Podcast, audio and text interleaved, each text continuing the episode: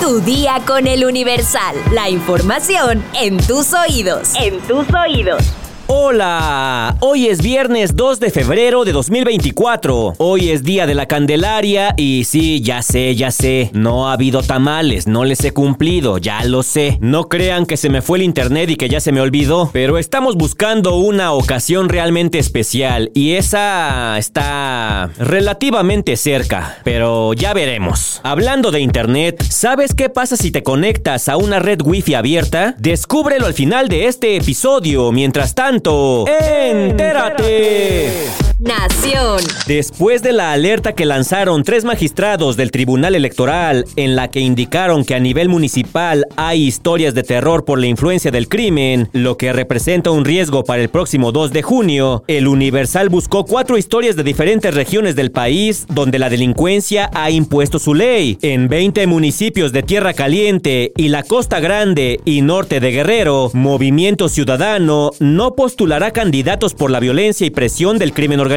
pues en anteriores procesos fueron levantados, atacados a balazos y amenazados para exigirles que renuncien. En esta región el PRI tampoco tendrá candidatos para no ponerlos en riesgo y Morena dijo que fue donde menos personas se registraron para competir por nueve alcaldías. Y por si alguien tenía dudas, la mañana de este primero de febrero, el precandidato de Morena y del Partido Verde a la alcaldía de Mascota, Jalisco, Jaime Vera, fue asesinado en el municipio de Zapopan. Según informes preliminares, el hombre de 63 años fue atacado a tiros.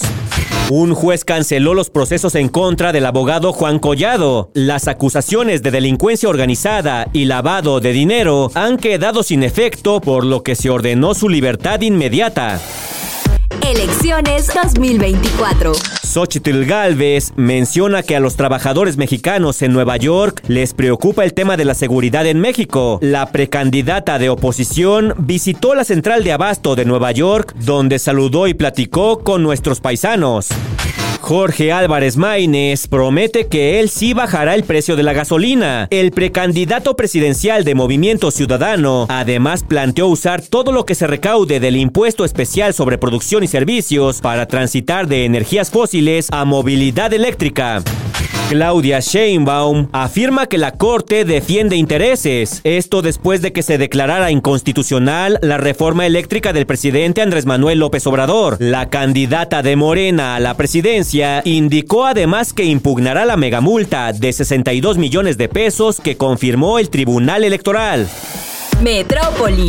En el Hospital General Regional número 1, doctor Carlos MacGregor Sánchez Navarro, del Instituto Mexicano del Seguro Social, ubicado en la alcaldía Benito Juárez, se reportaron detonaciones de arma de fuego la tarde de este jueves primero de febrero. La Secretaría de Seguridad Ciudadana informó que un policía federal accionó su arma de fuego para responder la agresión física que sufrió por parte de personas que estaban en el vestidor del hospital, quienes presuntamente estaban consumiendo marihuana. Llegando al sitio, los policías entrevistaron con el encargado de turno de seguridad del lugar, quien refirió que un efectivo de protección federal, al realizar un recorrido al interior, se percató de un olor característico a la marihuana proveniente de los vestidores y al hacer la amonestación verbal a las personas, lo agredieron físicamente por lo que accionó su arma de fuego y lesionó a un hombre. Después de los hechos, los paramédicos de protección civil atendieron a un ciudadano de 39 años, quien resultó afectado por heridas dermoabrasivas.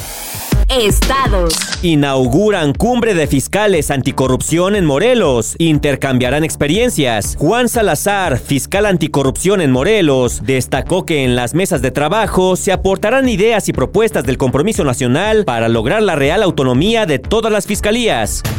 Ante la crisis de agua, se disparan los precios de las pipas en Oaxaca. Las familias pagan hasta 1.700 pesos. Jesús Romero, titular de la Secretaría de Gobierno, dijo que se dialogará con la Profeco para regular los precios, ya que no puede haber disparidad en el costo del suministro del agua potable.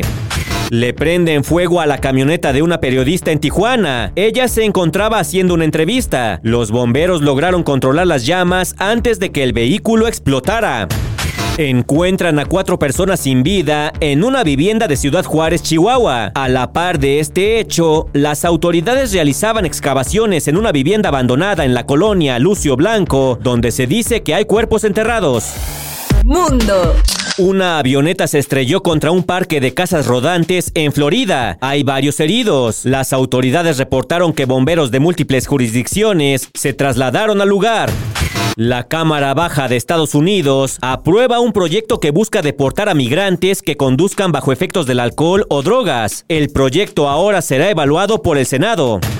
Ante la represión de manifestantes en Argentina, diputados opositores abandonan el debate sobre la ley Milei. Parlamentarios de izquierda y del Frente Peronista Unión por la Patria salieron del Palacio Legislativo para dirigirse hacia el inmenso cordón policial.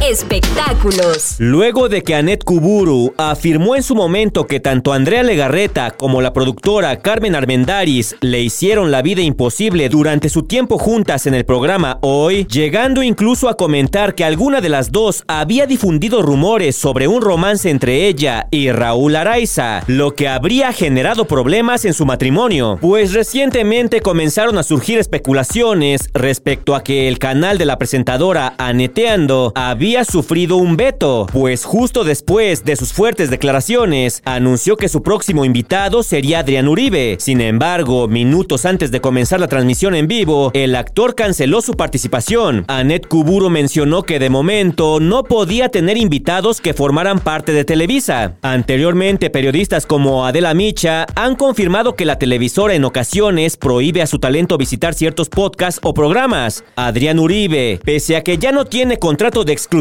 con la televisora de San Ángel, sí es uno de los rostros que más se popularizó en esa televisora, y pese a que dijo que reagendaría la fecha para visitar el programa de Annette, esto no sucedió. ¿Será que Andrea Legarreta ya movió los hilos? ¿Tú qué opinas? Deja tu comentario en Spotify.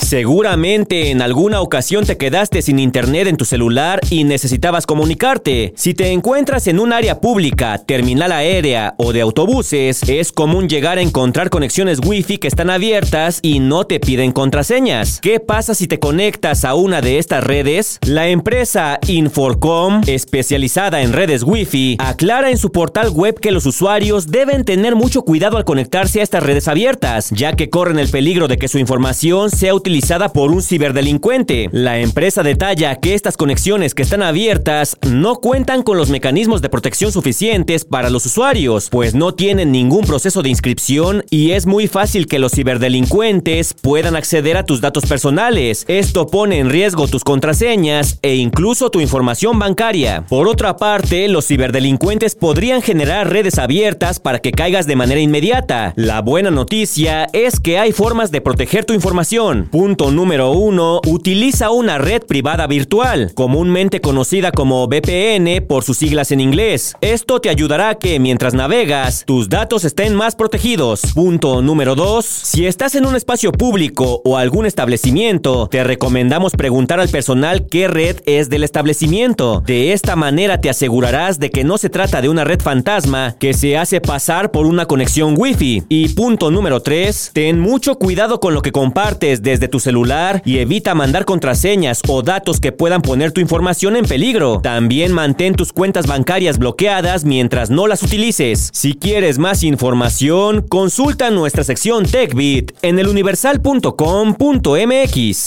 Vamos a leer unos cuantos comentarios. Mi sección favorita. Luis Alberto Cuevas nos dice, con respecto a la nota de que no debes dejar a tu perro en el auto, no me digas, el gato de mi cajuela ya pasó a mejor vida. Respecto a la nota de TikTok, Arman nos dice, excelente día, ni modo, ya no escucharé esos videos graciosos, pero mientras sea por algo justo, y sí, que pague TikTok, no sean sanguijuelas. King Scarlett nos dice, otro tremendo episodio, esperemos que la tauromaquia tenga sus días contados y que las vidas animales sean respetadas. Saludos desde Cosamaloapan. Bart Bouvier nos dice, se quejan de la violencia, pero escuchan música que la enarbola. ¿Quién los entiende? Gabo Robles nos dice, los derechos en TikTok son un caos. Me bajan videos que ni música tienen según que por los derechos. Saludos a Ketso, a Sara Magali Rojas. Y por último, Jaques Karina nos dice, hola, por favor pueden felicitar por su cumpleaños a mi esposo Héctor Doblado. Los escucha todos los días de camino al trabajo. Gracias y buen fin de semana, Mr. X.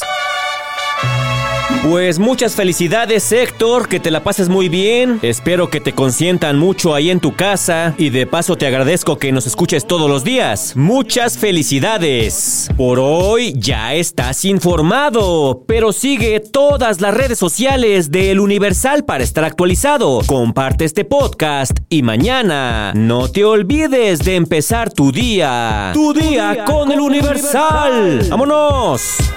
Tu día con el Universal. La información en tus oídos. En tus oídos.